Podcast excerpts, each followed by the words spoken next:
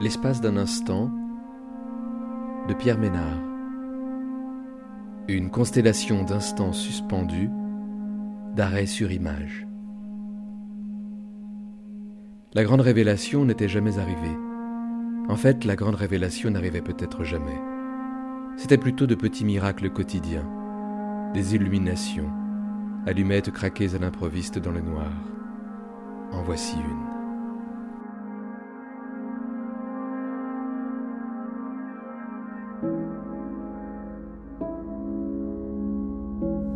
Francfort, 22h03. Un battement appuyé, un mouvement qui déplace les lignes. Cela permet de fixer les choses et surtout de les comprendre. Qui se cache derrière cette porte? Dans la transparence de la vitre laissant apparaître le dessin d'une silhouette, menace ou salut de la main. Qui es-tu? Mon corps prend d'instinct une immobilité animale. J'observe silencieusement les alentours de la pièce que je croyais déserte. Mon corps continue d'avancer dans le hall comme si je marchais dans le vide. Certains jours, il faut juste finir ce qu'on a commencé, tout ce qui s'est évanoui, pour revenir se réfugier en soi. Une image fantôme s'imprime sur la rétine alors qu'il n'y a plus rien. Une étoile morte perdue au milieu de la voie lactée. En apparence, à la surface des choses où rien ne change, où les objets gardent leur place et leur partie, recouverts seulement sur leurs patines d'un peu de poussière, comme une fine peau de sable, un voile de tulle, un vestige. Mais rien en dessous n'est comme avant, tout un peu plus désert. L'écho qui résonne au plus fort est un subtil indice. Dans le silence.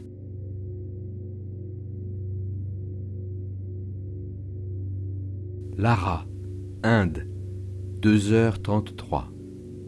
Une nuit mauve pleine d'ombre. Avant l'aube. Un moment avant que le jour ne se lève, où la lumière lunaire teinte de bleu le ciel nocturne et dessine sur les murs décrépits son ombre maigre qui se déplace lentement dans la cour de la maison, avec légèreté, prudence et discrétion un univers de sons plats, indifférenciés, impossibles à distinguer. Une espèce de départ taciturne, un peu cruel, un dialogue inespéré entre la vieille femme et son domaine, son jardin, un moment beau et redoutable à la fois, comme un message secret dissimulé dans la paisible arborescence du temps où l'attente n'a plus sa place. Elle sent que le sommeil est en train de s'emparer d'elle. Dans la pénombre du jardin, derrière elle, le croassement des corbeaux. Il me reste peu de jours à vivre, dit-elle souvent, avec son sourire édenté. Nous n'aurons plus l'occasion de nous voir sous les apparences à travers lesquelles nous nous sommes connus. Elle s'efface dans la nuit sans savoir s'il faut ne plus avancer vers sa vie ou ne plus reculer face à sa mort. Qu'est-ce que nous faisons dans ces corps?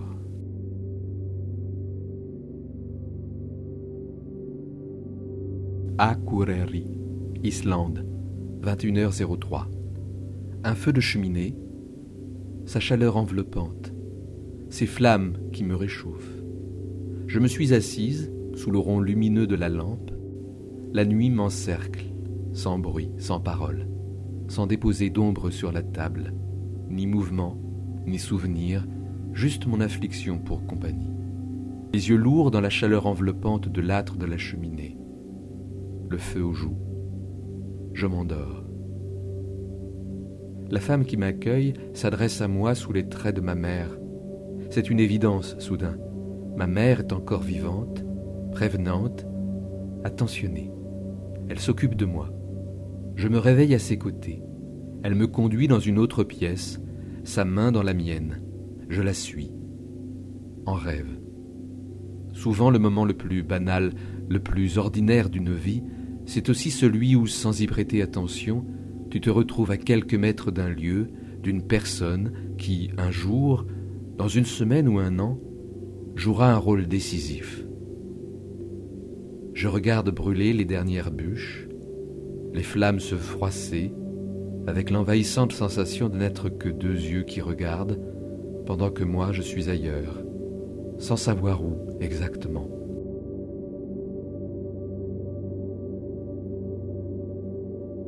Sydney, Australie, 8h03. Les mains dans l'eau tiède du bain qui refroidit, j'avance à tâtons, en aveugle. Ce qu'on ne voit pas, qu'on imagine au contact de l'eau. Les cris des enfants nous éclaboussent de leur joie tonitruante. Leur jeu se prolonge en dehors de la salle de bain, en écho dans la chambre d'à côté. L'excitation des récits improvisés, des personnages incarnés, des mondes inventés mais le calme finit par se faire en moi. Je sens qu'il n'y a plus rien à craindre.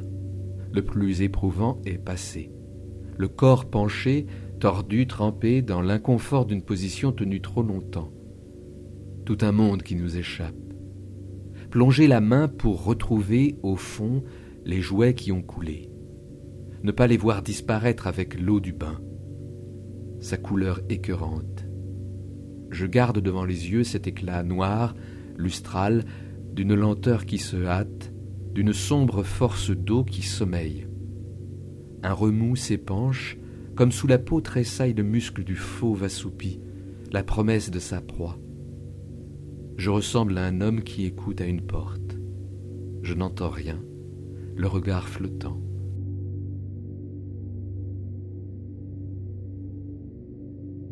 Malmeux, Suède, 22h03. Cela fait longtemps que je ne dors plus. À la nuit tombée, j'observe derrière la fenêtre ce qui se passe dans le jardin. Jeu d'ombre, ce qui se trame dans l'obscurité. Sur le point de faire une découverte désagréable, me confronter à quelque chose de difficile, de crucial peut-être. Un mauvais pressentiment. Je ne le cache pas, je suis à présent déterminé à faire face. Je le désire, je suis prêt. Je fais le vide, j'avance, un pas après l'autre, intérieurement sentant, calme et tendu, le cœur battant. Mon regard se détache de mes réflexions. Je deviens peu à peu indifférent à celui que j'étais. À l'intérieur de la maison, tout paraît calme, serein. Pas le moindre mouvement. Les gens dorment. Dehors, tout semble identique, et pourtant la menace gronde en secret. Tout se met à trembler loin des regards. Le monde tombe sur vous et la nuit avec. Dans la solitude, le regard se charge de silence et d'ardeur. Dans l'obscurité, la noirceur tranchante des arbres du jardin augmente la clarté du ciel étoilé. C'est un lieu qui n'existe pas ailleurs qu'en nous-mêmes.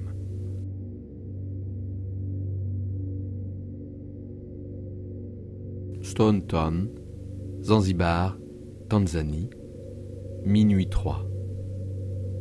Dans un premier temps, le regard s'arrête sur cette accumulation sans en comprendre le sens.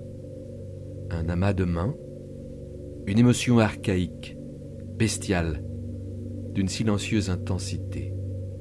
Parfois aussi, l'étrange feu ravivait un instant sa flamme. La machine, devenue folle, statues admirables, un vide à la place du cœur, la poitrine envahie de ténèbres, ma pensée perdue loin de ce qui se pense en elle, quand soudain je m'arrête, terrifié. Dans mon souffle, autre chose que de l'air. Les sales chemins couverts de tas et d'ornières, faits d'attractions et de distractions, de nuances et de brusqueries. Des scènes s'ébauchent, les images défilent, ce ne sont pas des mains de mannequin comme je l'ai d'abord imaginé, mais un tas de mains coupées. L'horizon change d'apparence, l'ombre est toujours noire. Le prochain pas, précipice, celui que l'on ne voit pas. Toute cette violence nous échappe. L'essentiel vient toujours de ce que l'on ne possède plus, que l'on a perdu ou manqué. Dans ce que l'on donne, il y a tout ce qui nous a été refusé. Un dialogue nu avec le langage du réel.